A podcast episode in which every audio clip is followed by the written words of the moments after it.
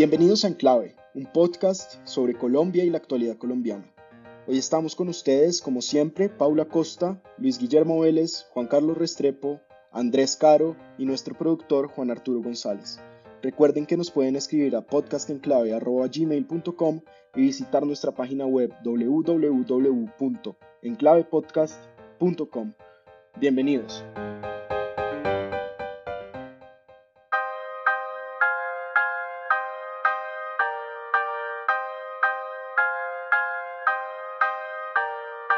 Bienvenidos al episodio 21 de Enclave Podcast. Hoy vamos a hablar de la reforma a la salud de la que se eh, está hablando en el gobierno y en el Congreso, pero antes, como siempre, vamos a hablar de lo que está pasando en esta semana.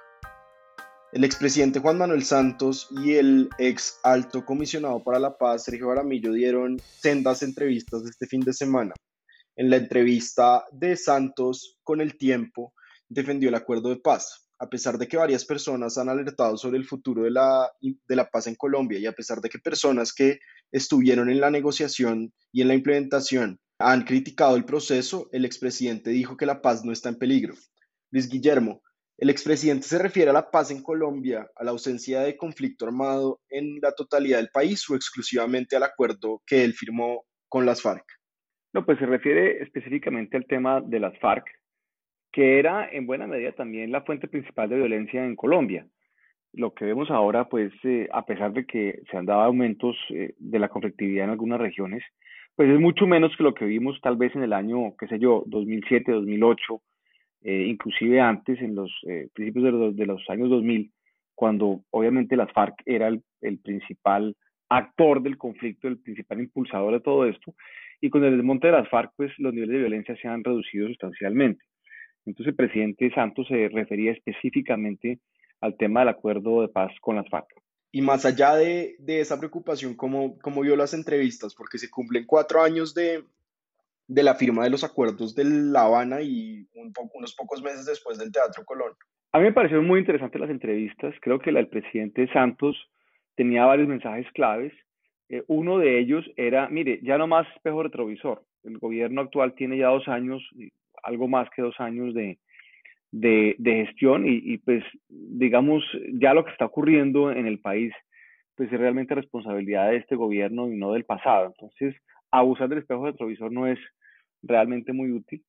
Em, también habla, pues, como ya dijimos, del tema del acuerdo con las FARC. Dice que es un acuerdo irreversible y yo creo que es así.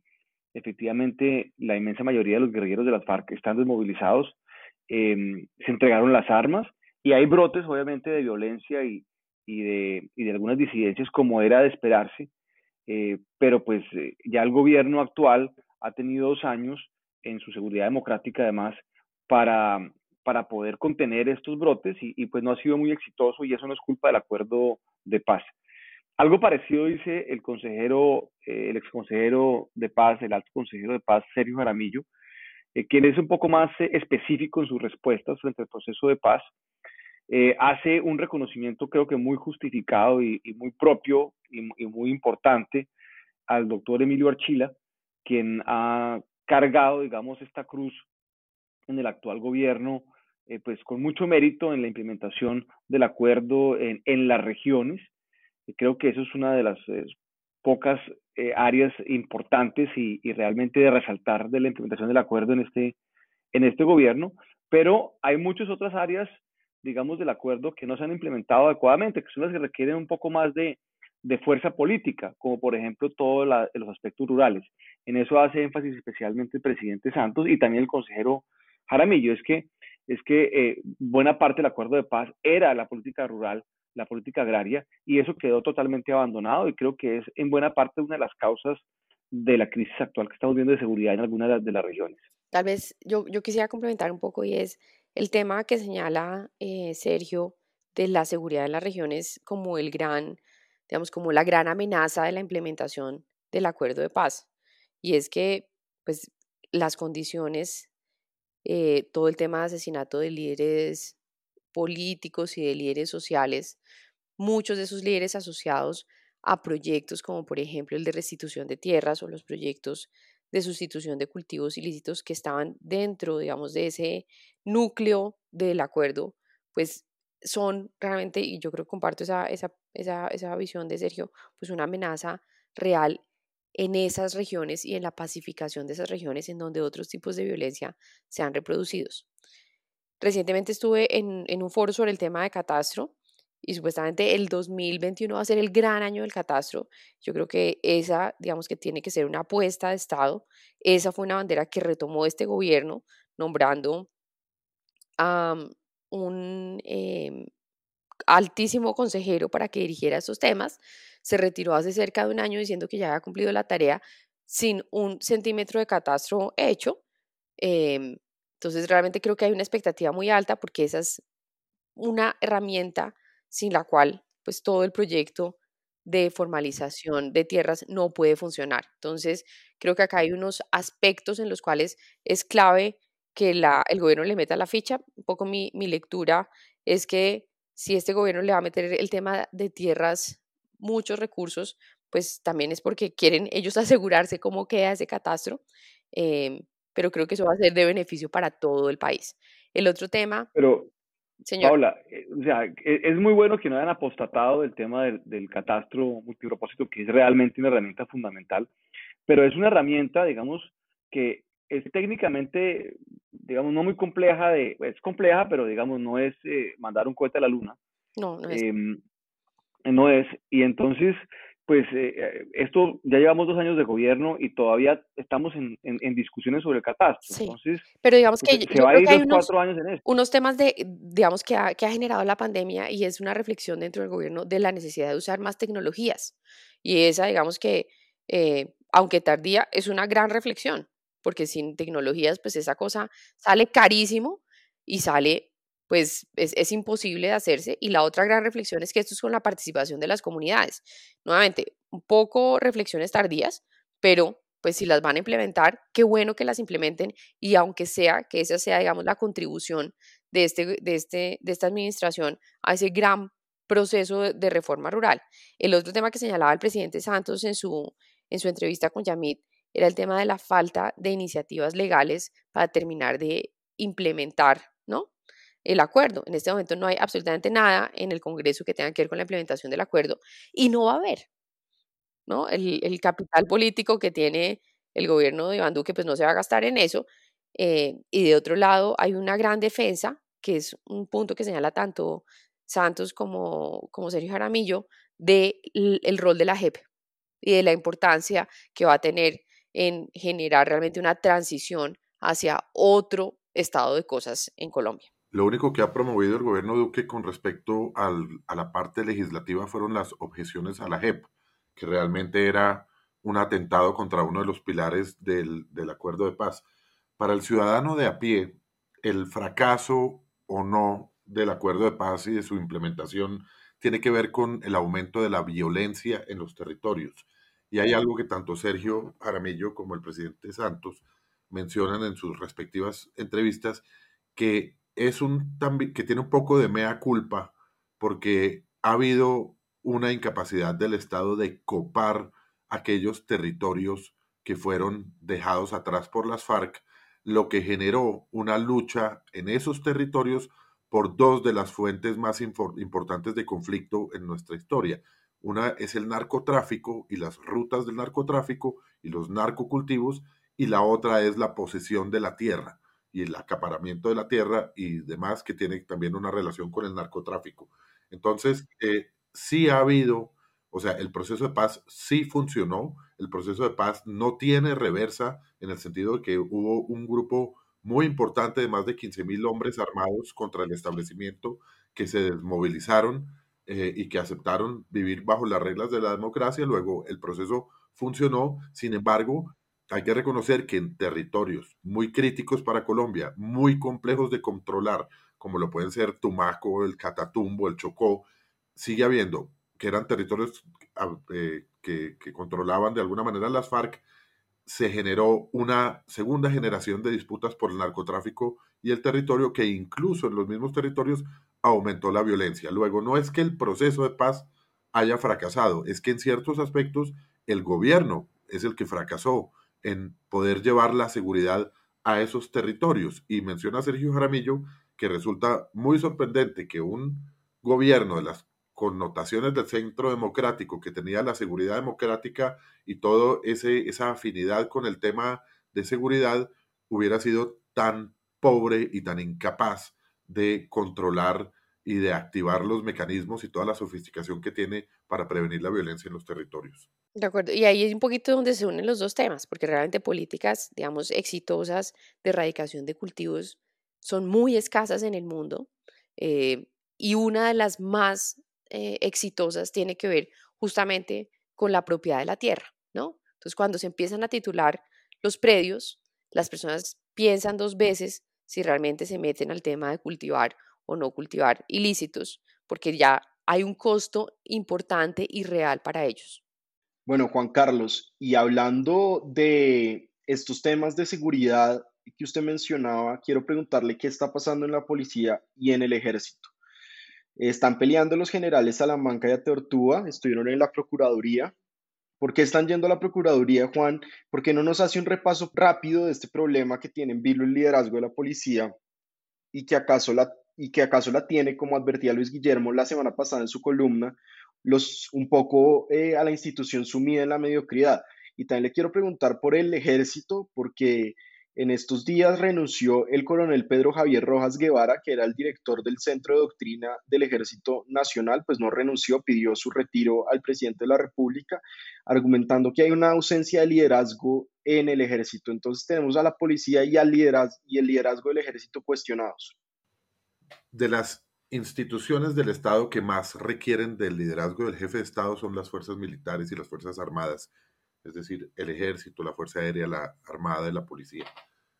Y ha habido, hay que decirlo, una falta de liderazgo por parte del gobierno nacional. El presidente Duque no está tomando decisiones oportunamente y los ministros de defensa que ha tenido, uno fue muy malo, realmente incompetente, y el segundo no ha acertado y también, y también se ha demorado y no toman decisiones, o sea, toman decisiones políticas y no decisiones institucionales. Y eso es muy importante diferenciarlo.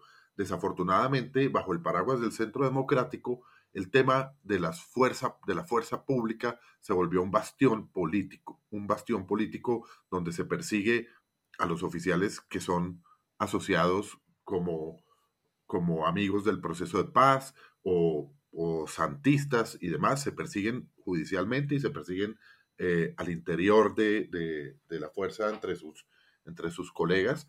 Eh, se ha manejado con criterio político ese, ese, esa aproximación a la fuerza pública, lo cual ha generado múltiples problemas. En el caso de la policía, tenemos el caso de un, un contrato muy importante para la construcción de unas viviendas fiscales en San Luis, Tolima, en un proyecto que se llama el CENOP, donde el hoy general Ateortúa, director de la Policía Nacional, fue en su momento el director del fondo rotatorio y en ese, en ese proyecto de construcción hay una serie de irregularidades que le atañían directamente al director del fondo rotatorio, le hace al general Ateortúa. Luego ese general Ateortúa termina siendo el inspector general de la policía. Y como inspector general de la policía es el garante de la transparencia y el llamado a investigar irregularidades como las que habrían ocurrido eventualmente en el contrato de el CENOP, de las viviendas fiscales. Y luego el mismo inspector general, general Ateortúa, termina siendo el director de la policía.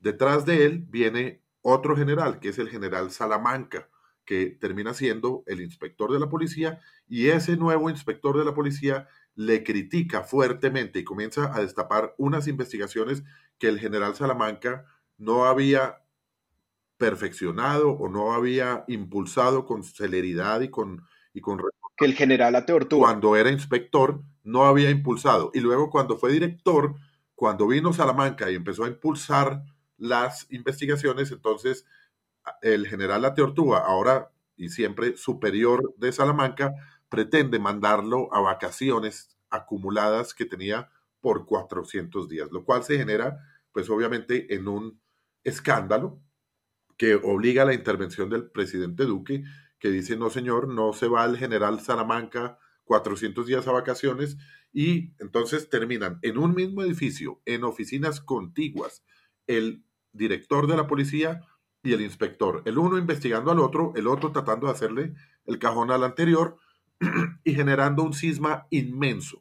Hay que decir que siempre que se aproximan cambios en la institución, cuando la pirámide o la organización piramidal va llegando al tope, se generan unas guerras intestinas por alcanzar la máxima posición, es decir, la dirección de la policía o la comandancia de alguna de las fuerzas. Y siempre hay muchas, muchas luchas que siempre, todos esos eh, escándalos que vemos cada par de años, como el escándalo de la comunidad del anillo del general Palomino, como muchos escándalos que, a los que estamos acostumbrados ya, son por esa lucha por la comandancia o la dirección de las instituciones. Termina habiendo una guerra sucia detrás. Entonces, aquí había una guerra sucia, y, pero detrás hay reales investigaciones, posibles actos de corrupción, y lo que ha debido pasar hace mucho tiempo es que cuando este tipo de situaciones se suceden, no se pueden llevar por delante la estabilidad y la concentración y el foco de la institución. El presidente Duque ha debido sacar al general Salamanca o el general Salamanca ha debido renunciar, pero resultan aferrándose al cargo y enganchándose en esa lucha por, por mantener la dirección que termina llevándose al traste a la institución. Sí, pero eso es lo que, eso es lo que demuestra, es una falta de liderazgo, Total. digamos, supremo. Una falta de Eh, decisión. aquí, falta de decisión y, y una falta de liderazgo de los civiles que están al, al mando de, de esto, eh, donde tienen que tomar decisiones y, y evitar que este tipo de peleas enconadas eh, o empiecen o se van desarrollando o pongan en peligro la institución y la gestión eh, de la fuerza pública, como es lo que se está viendo en este momento pues, en- a lo largo y ancho del país. O sea, hay una crisis de seguridad en las regiones, en las zonas de, conflicto, en las zonas cocaleras, pero también en las ciudades y estos eh, bochornosísimos escándalos de la, de la policía y el, el superior y el director peleándose con el subalterno y el otro tutelándolo y, y de- denunciándolo a la Procuraduría. En fin, eso realmente es, es una vergüenza y no solamente ocurre en la policía, sino también está viendo en el, en el tema del ejército. O sea, los, los que, y lo dice el presidente Santos en su entrevista, dice aquí, aquí hay, parecería que hay dos facciones acá y, y realmente nadie ha puesto orden en todo esto y, y eso está teniendo, digamos, unas consecuencias muy importantes para la seguridad del país. Y realmente ya no hay dos facciones. Esto ha llegado tan lejos y ha sido tal la inactividad del gobierno frente a la situación que ya no hay dos facciones en la policía, sino tres. Está el grupo del general Ateortúa, el grupo del general Salamanca y el grupo de un líder natural que viene detrás, que es el general Vargas, eh, hoy director de Seguridad Ciudadana, siempre muy bien posicionado para Un, ser un, director. un, un buen, un buen, o sea, un gobierno con liderazgo lo que hace es que dice aquí no hay facciones y se me van los tres. Sí, de acuerdo. Eh, Eso como, pasó. cua- como cuando los echan del colegio a los que pelean, se van los Exactamente, dos. tal cual. Eso pasó Y, y así con debe la, ser porque con la- si no, con la purga, cuando, cuando fue el escándalo del general Palomino, terminó siendo una pelea sucia, una guerra sucia de un otro general de la policía, general Ramírez, que estaba en, en- en- en presidencia, haciéndole la guerra a Palomino, y el presidente Santos lo que hizo fue sacarlos a los dos. Y esta semana se movió el caso del eh, general Palomino en retiro, eh, que quien fuera comandante de la policía en la Fiscalía General de la Nación. Se abrió investigación al ex vicefiscal Jorge Perdomo eh, por el caso de, digamos, de influencia o injerencia sobre un proceso que había en contra de otro general y de un empresario de apellido Gallo, eh, y en el que al parecer el general Palomino y el vicefiscal Perdomo trataron de influir sobre la fiscal del caso. ¿Cómo vio eso, Juan? Así es, ya lo habíamos comentado aquí. eh, a la policía se le están viniendo demasiados escándalos cada vez con más frecuencia. Esto es un hecho del pasado, pero termina entrando a la contabilidad de la mala imagen de la policía. Hay que anotar también que recientemente en la encuesta de Invamer Gallup eh, que, se, que se dio a conocer en días pasados, la policía y las fuerzas militares tienen más o menos la mitad de la imagen favorable que tenían hace cuatro años. Quiere decir que han perdido reputación y que han perdido credibilidad, lo que genera una parte de una pérdida de legitimidad frente al ciudadano. Por eso estamos viendo en las calles, en las protestas, todo eso, que la policía, en vez de volverse un garante del orden, se vuelve el enemigo y el objeto de la protesta. Antes la gente protestaba contra la pobreza, la corrupción, el fracking y todo lo demás, y la policía marchaba al lado con o sin confrontación. Pero hoy en día muchas de las marchas que estamos empezando a ver son contra la policía, contra la existencia del SMAT, contra una cantidad de cosas que ya, ya se vuelve no, no un accidente, sino el objeto de parte de la inconformidad de la gente. Nuevamente, creo que son hechos que terminan siendo aislados porque hemos visto que pasan en distintos años incluso, eh, pero van sumando a una pérdida de liderazgo de la institución debido a, un, debido a una pérdida de, control y de gobierno por parte del, del Estado eh, frente a las instituciones más valiosas que tiene y a las que les debemos tanto, como son la policía y las fuerzas militares. Luis Guillermo, y esta semana dos viejos conocidos se reencaucharon. Jesús Santrich, que ha estado estrenando uniforme de las nuevas FARC, y quien es el volado disidente de las FARC que debe estar en Venezuela o en algún lugar perdido, y el exfiscal general Néstor Humberto Martínez están en el centro de una pelea pública, eh, pues se habló que el que el ex fiscal había hecho un entrampamiento, había puesto un agente provocador para eh, atacar a Santrich y dicen sus opositores con eso atacar el proceso de paz. ¿Por qué no nos explica un poco esto?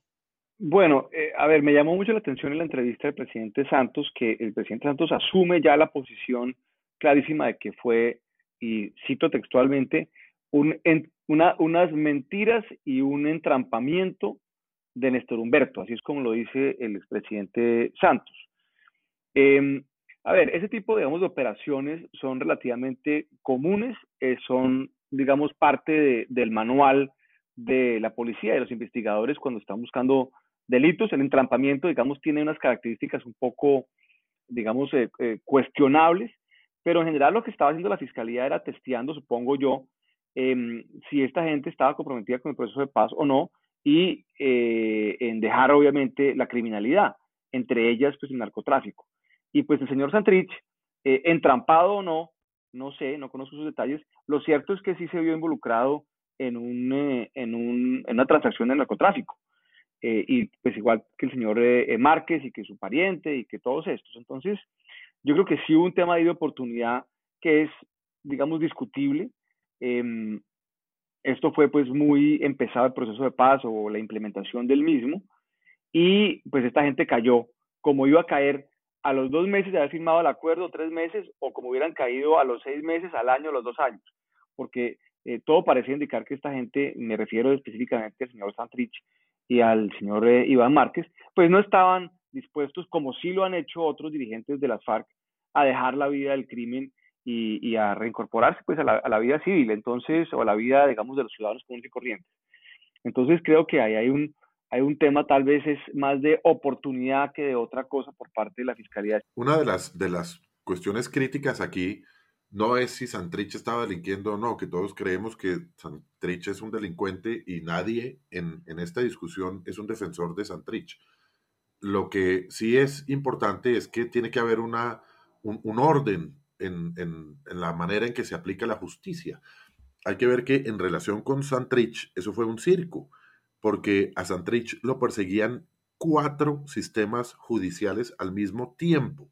Es decir, lo perseguía por una parte la Corte Suprema, porque era un aforado, porque era un congresista, por otra parte la Fiscalía General de la Nación, que se moría de las ganas de, clavarle el diente porque era una, una forma de, demostrar que el proceso de paz era una mentira o que había o que las intenciones de las FARC no eran eh, transparentes y demás. Entonces el fiscal general eh, trabaja en montar esta operación y por otra parte, por el hecho de ser un, unos desmovilizados de las FARC, los incumbentes en este caso, la JEP también tenía intereses y tenía algo que decir y tenía una posición en relación con el caso y adicionalmente el Departamento de Justicia de los Estados Unidos. Es decir, cuando a un individuo lo persiguen cuatro sistemas judiciales al tiempo, pues lo único que puede ocurrir es lo que ocurrió, que es una serie de actos confusos y desordenados que terminan generando, por una parte, eh, el intento de suicidio de Santrich, luego que lo sueltan, luego que lo capturan en la, en la puerta de la, de, la, de la cárcel nuevamente cuando lo acaban de liberar hace dos minutos y luego que se fuga. Es decir, esa confusión nos aleja totalmente de los fines deseados de que haya justicia con respecto a un delincuente como Jesús Santrich. Bueno, Juan, y hablando de la cárcel, esta semana salió un informe terrible de la ONG internacional Human Rights Watch. Este informe trata de los hechos del 21 de marzo de este año en la cárcel de la Modelo, una serie de protestas, un motín casi, al que el Estado respondió con fuego y que dejó a 107 heridos. Eh, incluyendo a 31 guardias. 24 detenidos murieron ese día y el informe señala que la mayoría de, los impactados, de los impactos, perdón, a los muertos, se dirigieron a asesinarlos, lo que podría indicar un uso no autorizado de la fuerza y acaso un crimen internacional. Vale la pena resaltar que la justicia ha sido muy lenta en esclarecer estos hechos que se dieron justo al inicio de la pandemia y que quizás por eso se han ido olvidando. ¿Cómo vio el informe? Pues el informe es un informe eh, que era de esperarse es un informe que comisiona Human Rights Watch, porque Human Rights Watch, pues obviamente tiene que recurrir a expertos en las distintas materias y comisiona a un grupo internacional que se llama el Grupo de Expertos Forenses Internacionales, Independent Forensics Expert Group, eh, y otro grupo que se llama el International Rehabilitation Council for Torture Victims, que es otro, otro grupo especializado que investiga eh, torturas, un consejo que estudia, eh, busca la rehabilitación de víctimas de tortura. Estos dos grupos hacen el análisis de las autopsias de los de 24 de los 27 muertos que hubo en esa revuelta que hubo en la cárcel de modelo eh, de Bogotá el 22 de marzo de este año, llegando a unas conclusiones que son eh, bastante dramáticas, pero también bastante eh, obvias, en el sentido de que muchas de las personas que murieron ahí murieron por heridas de arma producidas por proyectiles de arma de fuego que fueron intencionalmente disparadas, es decir, armas que fueron disparadas con la intención de matar. Ahora bien, hay que recordar que esto no es tampoco algo tan, tan evidente eh, o, tan, tan burdo como se podría pretender mostrar que son los guardias disparando como que fuera un paredón de fusilamiento a los, a los internos. Aquí hubo un plan de fuga, hubo supuestamente una injerencia del ELN en promover o, o, o alebrestar ese plan de fuga, hubo captura de armas y armerillos por parte de los presos, es decir, que las balas pueden haber venido de las armas del Estado, pero manipuladas también por presos. Recordemos que, que hubo varias situaciones narradas en los días posteriores donde, donde presos se hicieron a fusiles y hubo, y hubo ráfagas y hubo disparos eh, provenientes de, de los internos, de manera que fue una confusión, pero las personas, y lo que se concluye en el informe, es que las personas fueron, que fueron muertas, no fueron muertas por accidente, fueron muertas en una situación eh, de violencia extrema con el uso de armas del Estado y lo que Human Rights Watch hace no es juzgar a una parte o a la otra, sino decir, aquí la Fiscalía General de la Nación tiene el deber de esclarecer total y completamente estos hechos, cosa que no ha ocurrido hasta el momento, cosa que cuando hay un crimen y hay una confusión y hay unos disparos eh, en, un, en, un, grupo de muchas personas, es deber del Estado determinar quién mató a quién, no simplemente que, que hubo balas que venían e, iban. Eh, entonces, la Fiscalía General de la Nación tiene la obligación de esclarecer estos hechos, por todos los medios posibles, a través de los testimonios, a través de las grabaciones, a través de las narraciones que hay de lo que ocurrió ese día tremendo. Eh, ese día se generó una explosión dentro de, la, dentro de la cárcel nacional modelo con un número muy importante de víctimas y el Estado tiene la obligación de esclarecer qué fue lo que ocurrió y eso le corresponde a la fiscalía.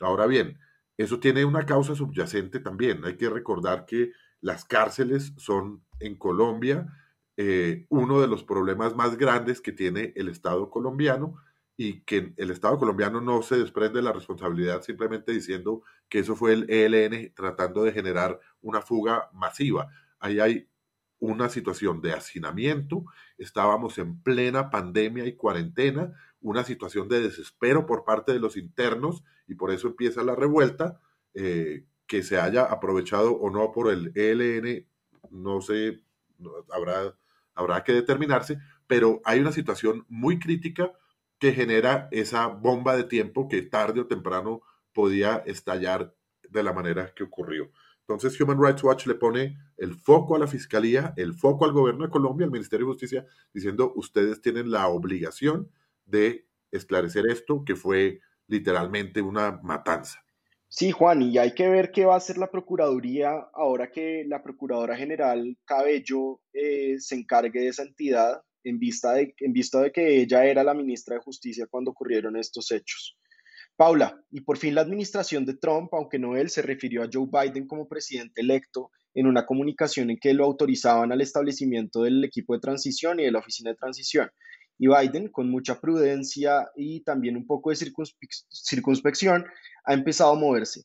Ha anunciado ciertos nombramientos o nominaciones, puesto que algunos de estos cargos deben ser aprobados por el Congreso. Uno de los más sonados fue el de Janet Yellen, eh, quien fue directora de la Reserva Federal y del Consejo de Asesores Económicos. Los otros dos puestos más importantes de la macroeconomía americana. Es la, es la primera mujer que va a ser lo que aquí llamaríamos ministra de Hacienda y es la primera persona que va a ser, eh, que, que, va a haber tenido esos tres cargos de dirección de la economía norteamericana. ¿Cómo vio este nombramiento?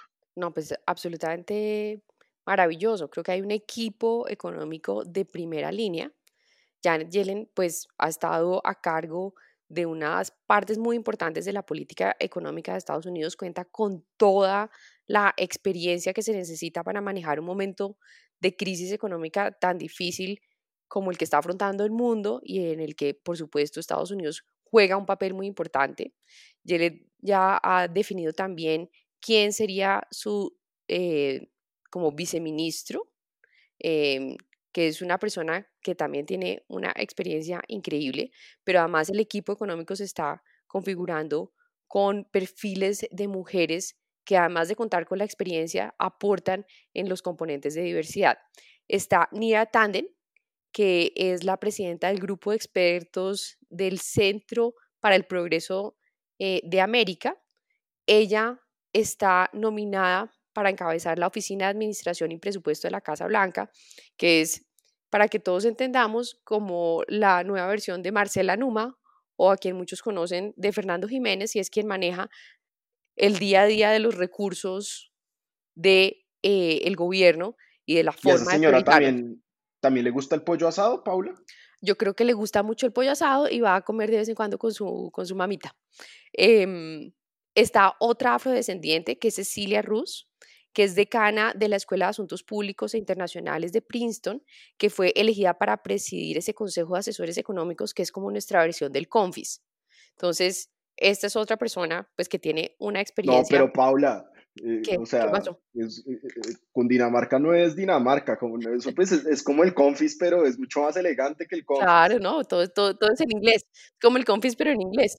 Es como algún día me preguntaron qué era el Banco Mundial y la, la, explicación que decían era que era como la caja agraria, pero en inglés, ¿no? Entonces, esto todo en inglés es mucho más elegante. Y está otra economista, que es una economista también, digamos, muy reconocida, que ha trabajado en los temas de desigualdad, que yo realmente creo va a ser el gran reto de la economía en su reconstrucción. Esta es la economía mundial ha sido afectada, en el caso de Colombia, pues vamos a tener efectos por muchos años, si no décadas. Y realmente el énfasis para la reconstrucción de esa economía tiene que ser el énfasis en generar mayores condiciones de igualdad, combatir la inequidad que es que ha mostrado todo su lado más perverso en estas condiciones de, pandemia. Ella se llama Heather Boucher, eh, en donde dirige el Centro para el Crecimiento eh, Más eh, Equitativo y fue también elegida como miembro de este Consejo de Asesores Económicos. Eso es como Fe Desarrollo, pero gringo. no, Fe Desarrollo es más como Brookings, ¿no? Cada uno tiene sus aspiraciones, ¿no? Pero este es un centro, digamos, muy importante en donde, nuevamente, creo que desde acá se da unas buenas señales acerca de cuál va a ser el énfasis de la política económica. En sus declaraciones en Twitter, Janet Yellen lo que ha señalado es que va a poner todo su empeño para poder reconstruir eso que es tan importante para los americanos y que ha generado un ideal de nación y es poder darle a todos las oportunidades para que sean y para que prosperen el conocido sueño americano.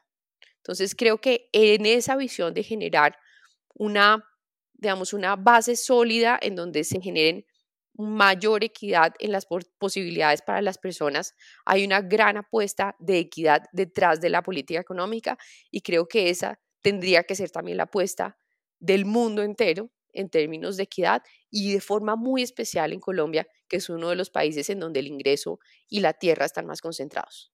Bueno, eh, Juan Carlos, y también hubo movimientos en las relaciones internacionales y en la seguridad nacional en Estados Unidos. Biden anunció que el eh, secretario de Estado, o sea, el canciller, será Anthony Blinken, eh, quien fue el segundo del Departamento de Estado durante la administración de Obama.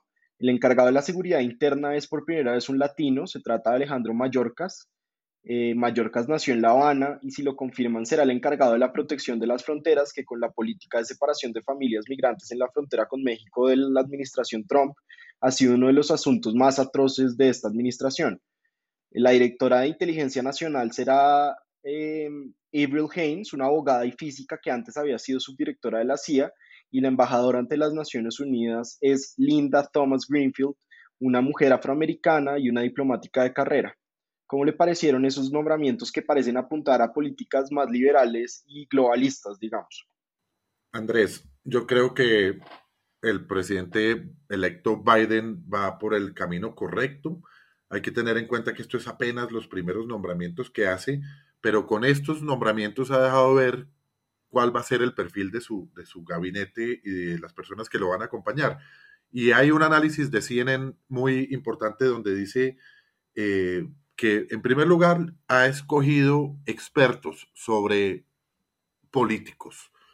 Eh, no es lo que ocurre en, muchas veces en la política, que los tradicionales políticos de siempre, los gobernadores y los demás, empezaban a hacer una romería a Washington para ser nombrados. El que venía de gobernador lo nombraban en inteligencia y etcétera, sin tener mayor eh, experiencia en el tema. Aquí están nombrando expertos y no eh, políticos tradicionales. En segundo lugar, creo que es muy importante mencionar que la diversidad ha sido una de las marcas importantes eh, que ha dejado ver el presidente electo Biden. Es decir, ha elegido como su vicepresidenta a una mujer inmigrante o de, o de raíces inmigrantes y de color. Ha tenido muchas personas de el, nombramiento que usted acaba eh, de mencionar del, del, secretario de Homeland Security, eh, Alejandro Mayorkas, es un mensaje supremamente importante, una persona nacida eh, en Cuba. Entonces, la diversidad es una, una marca fundamental eh, que muestra un comportamiento mucho más liberal y mucho más amable por parte de esta administración. Eh, en, estos nombramientos se ha dejado ver un, statement, una declaración eh, de, distancia con relación a todo lo que fue la administración de Trump, es decir, ha, mostrado, por ejemplo, con el, con el nombramiento de John Kerry, que no solo lo nombra como, como encargado de la, del, del tema del cambio climático, sino que además le da un asiento en el Consejo de Seguridad Nacional, es regresar a los cauces principales eh, de darle al cambio climático la importancia que se merece como un asunto de seguridad nacional y no simplemente eh, un tema de los ambientalistas. Y, en fin, es decir, Biden está mostrando que quiere ir por el centro, por el centro del Partido Democrático y mucho más importante, a pesar de todas las críticas que se le, que se le hacía por su edad y por todo lo demás, está demostrando ser ágil en, el, en la toma de decisiones cosa que eh, nos vendría muy bien en Colombia, que tuviéramos un poco más de agilidad en la toma de decisiones. Biden la está mostrando con estos nombramientos dados de manera temprana, dados de manera acertada y eh, bastante, bastante, muy, bastante sustentados dentro de las necesidades que tiene eh, los Estados Unidos en este momento. Paula, y esta semana empieza la negociación por el salario mínimo en Colombia en medio de una crisis económica aterradora. Los trabajadores están pidiendo un aumento del 13.9% y los empresarios hablan del 3%. Se sabe que estas negociaciones, negociaciones suelen ser durísimas y que al final se puede definir por decreto. ¿Usted cree, qué cree que se está moviendo en, este, en la decisión del salario mínimo para el 2021 y qué cree que va a pasar, Paula? Bueno, pues yo creo que va a pasar como pasa muchos años, que esto va a terminar saliendo por decreto. Esa, digamos, es la alternativa cuando no se logra un proceso de conciliación entre los empresarios y entre las, los representantes de los trabajadores. En mi opinión, lo que siempre hace falta es un representante de los desempleados porque resulta que cuando uno tiene un salario, pues unas son las condiciones y cuando es desempleado, otras son muy diferentes. Creo que el principal tema económico y la principal preocupación de todos debería estar en la generación de empleo, más que en el aumento del salario mínimo, em, porque pues esto tiene unas implicaciones nuevamente en los indicadores sociales y en temas de pobreza muy significativos. Creo que la base, una vez más, para mí es una sorpresa ver a los empresarios tan eh, optimistas y tan generosos en, la oferta inicial. Usualmente la base de la negociación es la expectativa de la inflación más la productividad. En este caso, la expectativa de inflación, de acuerdo con los últimos datos del Banco de la República, es 1.5 para el cierre del año y el cálculo de productividad es menos 0.6. Entonces uno debería empezar en 0.9% y no en 3%. Acá se están triplicando de lo que debería ser la base. Esa ha sido, digamos, como una innovación en la tecnología que ha, introducido eh, Bruce, el presidente de la ANDI, eh, en la negociación. Desde hace ya varios años salen con un número mucho más alto de lo que está, digamos, de lo que darían las cuentas, que son, digamos, la parte, digamos, como legal que genera un límite por lo bajo para el incremento del salario mínimo. Entonces, Em, pues realmente acá, por muy impopular que suene, entre menos se ajuste el salario mínimo, son mayores los beneficios para la población colombiana en términos de generar una mayor posibilidad de recuperación de empleos. Nuestra carga salarial es muy alta, como se ha señalado, en términos de impuestos. El salario mínimo promedio en Colombia eh, y nuevamente, esto no es una discusión acerca de las necesidades de las familias, donde todos quisiéramos que tuvieran unos ingresos mucho mayores, pero sí es una realidad de nuestra economía. Es alto cuando se compara con otros países de nivel similar de desarrollo, pero además los temas de productividad, pues lo que están mostrando es que se requieren con urgencia muchas reformas para poder generar un aparato económico más productivo y la productividad es la respuesta real y de fondo a poder hacer unos mayores incrementos a los salarios.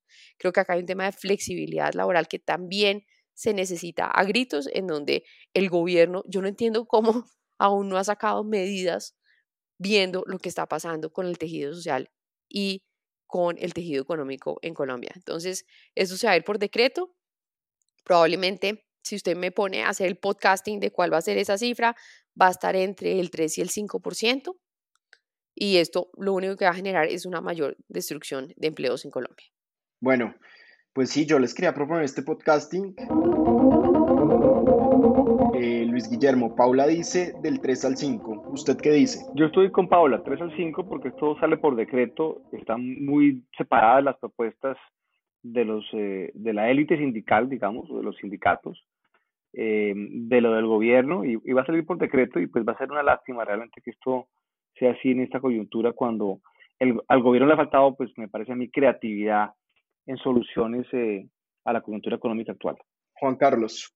Pues no entiendo por qué nos sorprendemos. Y para esto es una negociación, una negociación en un país más polarizado que nunca, lo cual se refleja en esa brecha inmensa que hay entre 3 y 13. Eh, y este no es un gobierno de consensos, de manera que eh, están dadas pues todas las condiciones para que sea un, un, aumento impuesto en una situación además donde, donde la economía pues está malherida por, por la pandemia, las empresas también están, eh, han sufrido bastante este año, de manera que, que, no hay manera posible de encontrar un consenso en estas circunstancias? Pues yo creo que el aumento, yo sí voy a decir una cifra exacta, yo creo que el aumento va a ser del 3.5%, vamos a ver cuánto va a ser. Otra vez está hablando de una reforma a la salud. Quizás la última gran reforma que se hizo a la salud en Colombia se dio con la Ley 100 de 1993, que ha sido bastante cuestionada por unos y bastante alabada por otros, y la que ocasionó el reconocimiento del carácter fundamental del derecho a la salud y que amplió el uso de la tutela para acceder a tratamientos, servicios y medicamentos mediante el amparo judicial. O sea, tenemos dos reformas, una mediante decisiones de la Corte Constitucional y una mediante la Ley 100 de 1993. Hay una nueva propuesta de reforma que promueve el gobierno y un grupo, y un grupo importante de parlamentarios. Como podría esperarse, esta propuesta ha sido atacada por grupos de médicos, entre ellos por la Federación Médica Colombiana, quienes en una entrevista con el Heraldo, el diario de Barranquilla, dijeron que 140 organizaciones se le habían unido en la oposición a la reforma y en pedir que se archivara. Paula, ¿por qué no nos cuenta un poco de esta nueva reforma a la salud? Bueno, pues lo primero que yo quiero decir es que creo que hay reformas muy importantes que se han dado. Como usted señala, está la reforma estatutaria, pero la ley 100, digamos que ha tenido un desarrollo progresivo a lo largo de los años. Esa es una ley que ya tiene, ¿cuánto? Más de 30 años de funcionamiento. 27. Eh, no sé si alcanza a ser una ley millennial, pero más o menos. Es decir, es una ley que ha ido madurando y que ha, ido teniendo muchos ajustes. Hay tal vez tres puntos que son muy importantes de esta reforma. Una, una tiene que ver con la depuración de las EPS, em, que son pues, una figura muy controversial eh, y a la cual se le achacan muchas, muchas de, las, de, las críticas del funcionamiento del sistema de salud. Eh, yo diría que también ha sido una figura muy importante para generar realmente un esquema de cobertura mucho más amplio en donde hay una, un mecanismo de mercado en donde se distribuye, se administra, se gestiona el riesgo en salud pero acá lo que se propone es hacer una depuración de cuáles son las buenas y cuáles son las malas. Esto ha pasado y esto no es tan novedoso como uno se imagina. Esto ha pasado en diferentes momentos del desarrollo de la ley 100. En el régimen subsidiado, después de unos años de la ley 100 había algo así como 140 EPS eh, y el mercado, digamos que fue depurando y la reglamentación fue ayudando a depurar y después llegaron a ser 30 EPS del régimen subsidiado, una cosa de este estilo. Entonces, creo que es un proceso natural y, eh, digamos, la progresiva cualificación de esas EPS realmente como aseguradoras de salud, pues ha sido parte de lo que ha sucedido. Entonces, acá se busca desaparecer a las EPS, que tomarían una forma que le dicen en el proyecto de ley aseguradora en salud, a través de una transición en donde podrían transformarse, fusionarse, liquidarse Nuevamente, esto ha sido parte del proceso natural de este mercado, en donde se necesitan unas economías de escala para que esto realmente funcione y para que realmente se pueda hacer una administración del riesgo en salud. Otra de las propuestas, y nuevamente me parece que esto es incremental frente a lo que ha sucedido en leyes previas, está el de la unificación de los regímenes contributivo y subsidiado, em, en donde se propone un periodo de dos años para llegar a un único régimen eh, creo que hacia ahí se ha ido avanzando. La ley 1438, que es una ley del 2010, propone muchos de estos elementos. En esa ley, por ejemplo, también se propone que la supervisión, que después se desarrolla a través de un decreto ley, sea a cargo de la Superintendencia Financiera, entendiendo que las EPS son empresas aseguradoras y que por lo tanto deberían ser una rama especial en el tema de seguros. Otra de las propuestas que tiene que ver también con el enfoque, digamos, de atención y preventivo, que es clave y que es clave porque Colombia es un país que está haciendo una transición demográfica hacia el envejecimiento. Y es necesario, pues de forma mucho más proactiva, tener mecanismos de prevención y promoción de buenas prácticas de vida que al final pues terminan generando no solamente una sociedad más sana, sino también un esquema de seguridad social en salud mucho más barato, en donde se propone esta figura de los médicos familiares y de la libertad en la escogencia del primer nivel de salud. Hay otros puntos que tienen que ver con em, la atención en, zonas eh, dispersas, en donde nuevamente se está profundizando iniciativas que en particular el ministro Alejandro Gaviria en su periodo impulsó mucho. Y lo otro es un tema de fortalecer la capacidad de los prestadores públicos y el giro directo. ¿Qué es el giro directo? El giro directo también es una disposición que entra a funcionar o que se introduce en la ley en 2010 y empieza a funcionar en 2011, en donde en vez de que la plata dé vueltas y vueltas a través del sistema, una vez se aclaran las deudas, se gira directamente, en ese momento era desde el FOSIGA, ahora es desde la ADRES, a los prestadores de servicios para no demorar y para que la plata no dé vueltas eh, dentro de los operadores del sistema. Creo que esos son como los puntos. Esto ha tenido una gran oposición, como usted señala. Recientemente llegó una carta firmada por 250 organizaciones oponiéndose a este proyecto por considerarlo inconstitucional y que atenta contra el derecho fundamental a la salud. Este es un proyecto que es presentado por Cambio Radical con el apoyo del gobierno. Recordemos que el ministro Fernando Ruiz pues llega al gobierno como representante de Cambio Radical en una nueva... El viceministro también. Sí, el viceministro también, como una nueva parte de, digamos, de una coalición para la segunda etapa de gobierno. Eh, entonces es presentado por Cambio Radical y cuenta con el aval del gobierno. Hasta el momento no se han nombrado ponentes. Estamos al primero de diciembre. ya, hay ponentes.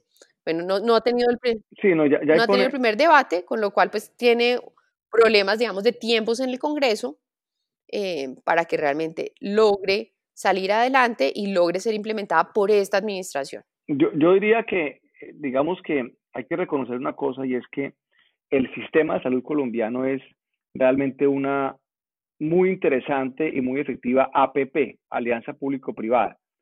Y parte de esa alianza público-privada es, obviamente, o lo que amarra esa alianza público-privada es la existencia de las EPS. Como lo dijo Paula muy acertadamente, era un número muy importante de EPS, algunas funcionaban muy mal en los orígenes de la ley 100, pero se han venido depurando y consolidando y arreglando durante todo este tiempo con gran esfuerzo institucional en todo esto y tenemos ahora pues un número de EPS del régimen subsidiado y del régimen contributivo de ambos regímenes que son pues mucho mejores en su calidad de lo que eran eh, anteriormente. Y ahora este proyecto lo que busca es transformarlas a una vocación más aseguradora. Siempre la han tenido, por supuesto, pero digamos a formalizar ese, esa, esa labor. Las EPS son absolutamente fundamentales para el funcionamiento del sistema, que es, entre otras cosas, tal vez el mejor sistema de salud de las Américas.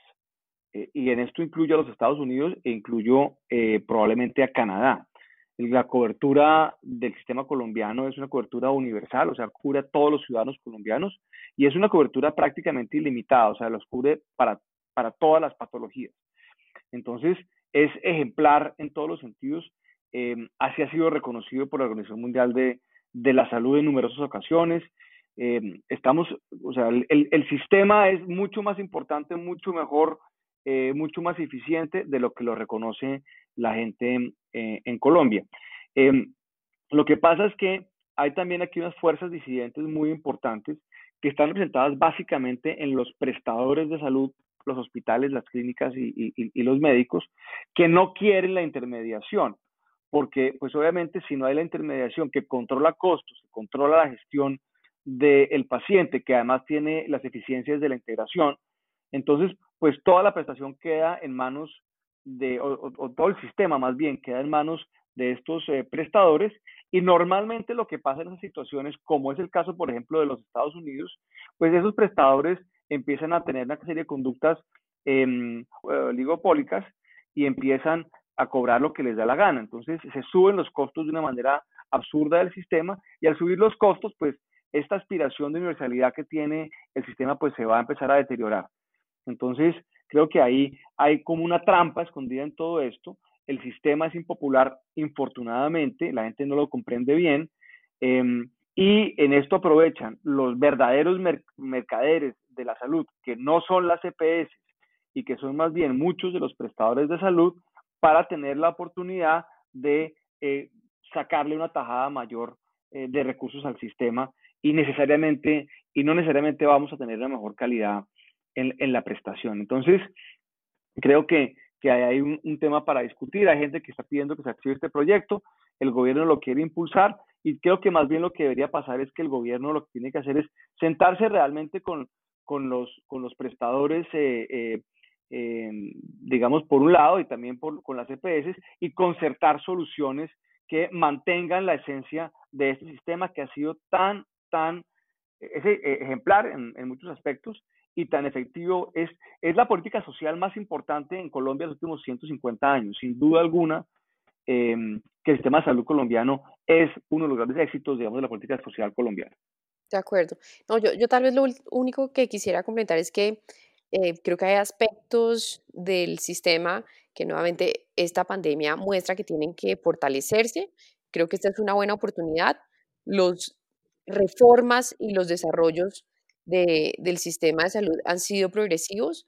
Imaginarse todo lo que iba a pasar antes es imposible y estos ajustes pues yo creo que se van mejorando eh, el funcionamiento del sistema.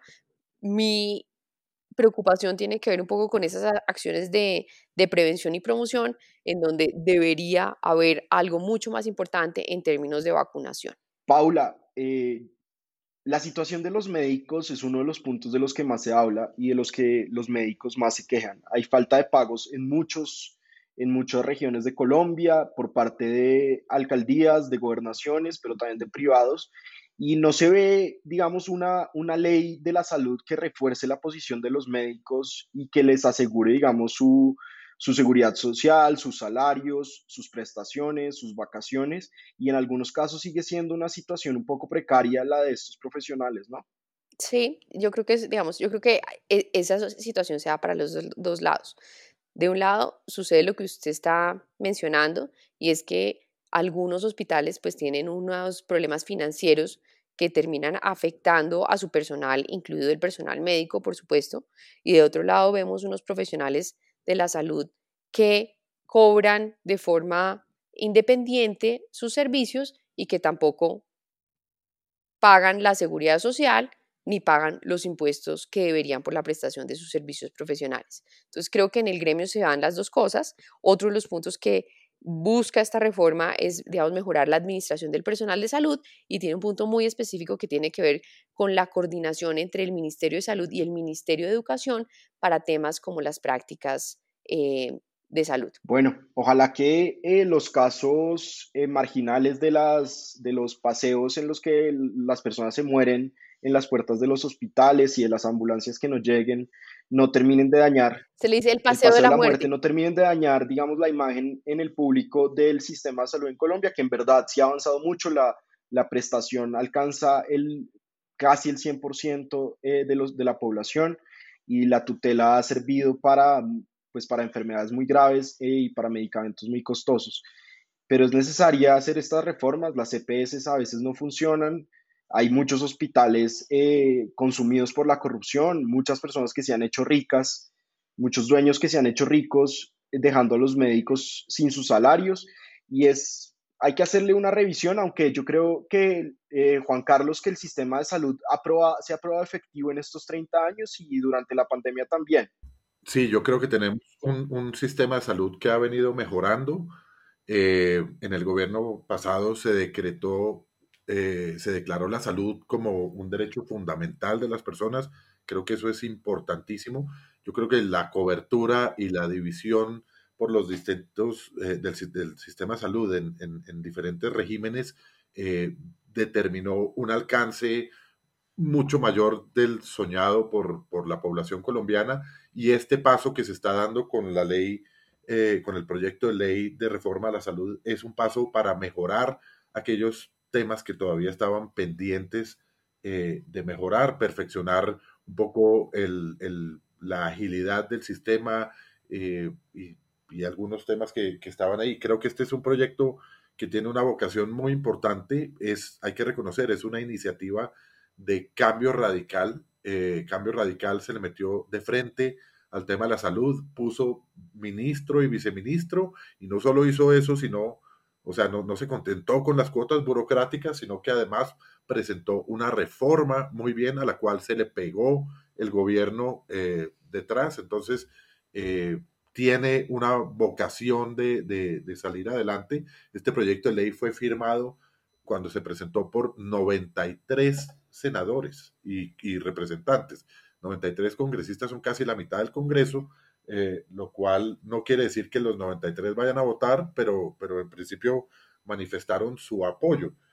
Una noticia de última hora es que la Corte Suprema acaba de declarar la, de ordenar la captura del senador eh, Eduardo Pulgar, que creo que es el presidente de la Comisión Séptima de alguna del, del Senado que tiene a su cargo esto, este, el trámite de este proyecto, lo cual puede generar algún algún traumatismo, traumatismo en el, proceso. Eh, pero, pero en general, repito, es este, este proyecto en sí mismo es un programa de gobierno para mejorar la salud que ya venía con muy buenos indicadores y con algunos temas pendientes de perfeccionar y cambio radical en buena hora se apersonó del tema y en buena hora también el presidente Iván Duque los apoyó y se montó en ese bus eh, con un mensaje de urgencia para la aprobación y el, y la, el ágil trámite de este proyecto. Bueno, pues con, con la reforma a la salud que se viene en trámite, nos despedimos, pero antes, ¿por qué no hacemos unas recomendaciones para el senador Pulgar en la cárcel, que ahora va a tener más tiempo para leer, que yo creo que es una de sus grandes pasiones, ¿no, Luis Guillermo? Yo eh, recomendaría a los oyentes eh, un, una plataforma. Eh, durante la pandemia todos hemos estado pues aislados obviamente eh, y creo que hemos eh, podido acceder a plataformas digitales, algunos comprarán por Amazon, otros no, pero el, la que quisiera recomendar esta vez es Mercado Libre. Mercado Libre es una plataforma latinoamericana que opera muy bien en Colombia y, y, pues es una plataforma de comercio electrónico que realmente me ha funcionado muy bien. Todo lo que he pedido a través de la plataforma me ha funcionado perfectamente bien y creo que es una solución para los latinoamericanos y los colombianos en particular, eh, realmente muy eficiente, muy económica y con unas opciones eh, muy variadas de toda clase de productos, desde libros, por supuesto, hasta todo lo demás que uno encontraría en una tienda. Es, es realmente una solución latinoamericana. Lo, que quiera lo tiene en Mercado Libre. Lo que uno quiere lo tiene en Mercado Libre. Llega, llega, y, llega muy rápido. Llega la picota. Pues no, eso sí no, eso sí no porque llega el doctor Pulgar, pero si llega, el doctor Pulgar yo creo que necesita saber. No, eh, no, sé, no sé, pero si llega a, a Sesquilé, pues llegará a cualquier parte de Colombia, ¿verdad, Paula? Sí, no, yo no creo que llegue, digamos, se llama Mercado Libre, de pronto uno quiere mandar a alguna cárcel, ¿no? Em, por temas reputacionales, pero pues le llegará a quien les haga visita. Bueno, doctora Pablo, ¿usted en qué anda esta semana? Bueno, yo les voy a recomendar una aplicación eh, que también funciona por web que se llama Kahoot. K-A-H-O-T.com. Y es, es, digamos, es un, una entretención familiar muy chévere para estos días de fiestas. Uno puede programarlo, puede hacer, digamos, las trivias con los temas de la familia o con los temas de la pandemia o con los temas de interés de los niños eh, y pasar un rato muy entretenido en medio de, una fiesta familiar como una de las actividades. También tiene un componente educativo en donde los niños pues, se pueden meter ya después de, cierta edad, 5 o 6 años, eh, y realmente es muy entretenido y muy chévere. Kahoot.com. Punto .it. Juan Carlos. Kahoot es punto .it, Paula. Ah, IT es para meter el pin, ¿no? Ah, ok. pero kahoot.com es la, es la web completa. Entonces, si uno lo programa, hay un numerito que aparece y cada cual desde su celular, porque ahora todas las fiestas familiares, todo el mundo tiene el celular en la mano, entonces puede poner su pin y pueden jugar eh, varios grupos. Eso es como los quizzes por internet de la universidad, pero en familia. Sí, no, es como una trivia. De hecho, es como el sabelo todo moderno. De hecho, en las universidades los usan ahora en la virtualidad para hacer exámenes virtuales. Juan, ¿y usted qué anda?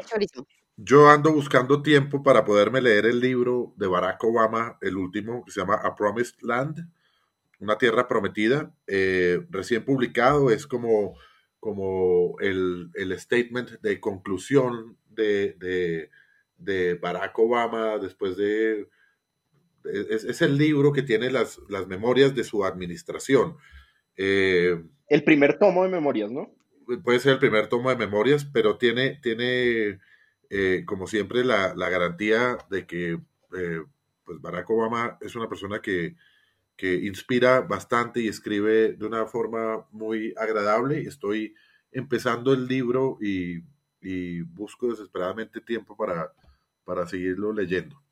Bueno, yo también voy a recomendar un libro y un video de YouTube. El libro es eh, en busca de la nación colombiana, eh, son unas entrevistas de Daniel Pecó, el historiador francés, experto en Colombia, con Alberto Valencia, un profesor eh, de la Universidad del Valle en Cali.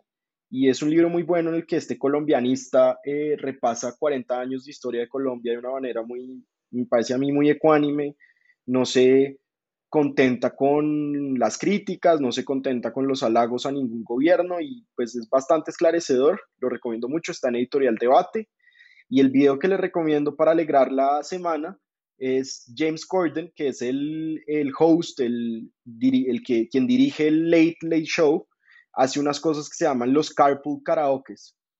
Entonces se mete con un famoso en su carro y empiezan a cantar. Y el que yo les quiero recomendar es el de Paul McCartney en Liverpool. Dura 25 minutos y en algún momento Corden está tan emocionado de estar cantando con Paul McCartney las canciones de los Beatles en Liverpool que se pone a llorar. Y vale la pena verlo, es muy bello. Salió hace unos años, pero pues es, un, es para recordarlo. yo he visto varios. Eh, yo, vi el de Barack Obama. Pero el, de, el de Paul McCartney es de los mejores videos que he visto en, en mi vida. Es realmente emocionante. Y el de Adam Levine. Es ah, a Paula le gusta el de Adam Levine, claro. Obvio, semejante churro. Y el de Michelle Obama también es muy bueno. Bueno, pues con, con Paul McCartney, Daniel Pecó, eh, ¿cómo se llama la aplicación? Kahoot, Paula. Kahoot. Kahoot. Kahoot. Eh, con la biografía de, la, perdón, las memorias de Barack Obama y con mercadolibre.com en donde pueden comprar la biografía de Barack Obama en español o en inglés. Nos despedimos, muchas gracias por oírnos y que tengan buena semana.